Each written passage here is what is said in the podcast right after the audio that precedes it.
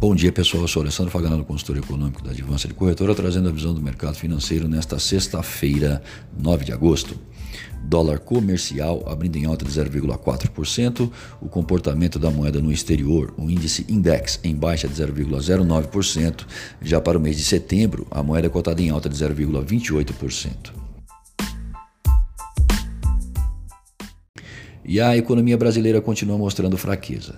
O volume do setor de serviços caiu em junho 1% na comparação com o mês anterior, sendo essa a quarta queda do ano. No mesmo mês, a indústria registrou queda de 0,6, enquanto as vendas do comércio varejista cresceram 0,1 na primeira alta desde março. Com os números esclarecidos, vamos ver o que trará o Boletim Focus do Banco Central na próxima segunda-feira em relação ao PIB. Em sua última aferição, o relatório projetou alta de 0,82% ao final de 2019. Em relação à Previdência, Tasso Gereissati, relator da proposta, promete celeridade, preservando a essência do texto e deixando eventuais alterações, como a inclusão de estados e municípios, reservados a uma PEC paralela. De acordo com Davi Alcolumbre, presidente do Senado, existe um consenso na casa sobre o tema. Vamos aguardar.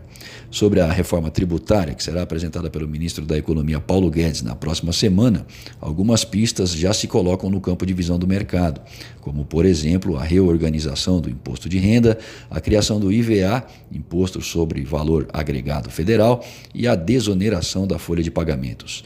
No exterior, Após uma semana de tensões elevadas e um sentimento mais ameno observado ontem, alerta ligado em relação à acirrada disputa comercial entre americanos e chineses após a Bloomberg noticiar que o governo americano estaria adiando decisão sobre licenças para empresas do país retomarem o comércio com a Huawei Technologies. A Casa Branca pediu aos governos de todo o mundo que evitem a Huawei com o argumento de que seu equipamento pode ser vulnerável à espionagem clandestina chinesa. Poucos estão considerando essa possibilidade e um deles é o governador de São Paulo, João Dória, que informou que a empresa planeja construir uma fábrica de 800 milhões de dólares no estado, expandindo sua presença na América Latina.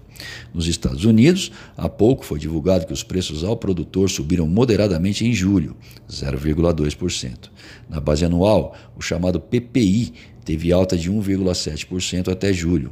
Em uma cesta que contempla inflação moderada e preocupações sobre o impacto da guerra comercial que o país trava com a China em sua expansão econômica, os mercados esperam que o Federal Reserve reduza o juro na reunião de 18 de setembro. Na China, os preços ao produtor recuaram 0,3% em julho. Já a inflação ao consumidor subiu 0,4% no mesmo mês. E uma última informação dá conta da intenção do governo brasileiro transferir o COAF, Conselho de Controle de Atividades Financeiras, do Ministério da Economia para o Banco Central, minimizando pressões políticas em torno do órgão. Se isso se concretizar, o responsável por escolher o presidente do COAF será Roberto Campos Neto, presidente do BCB. O órgão aponta movimentações financeiras atípicas.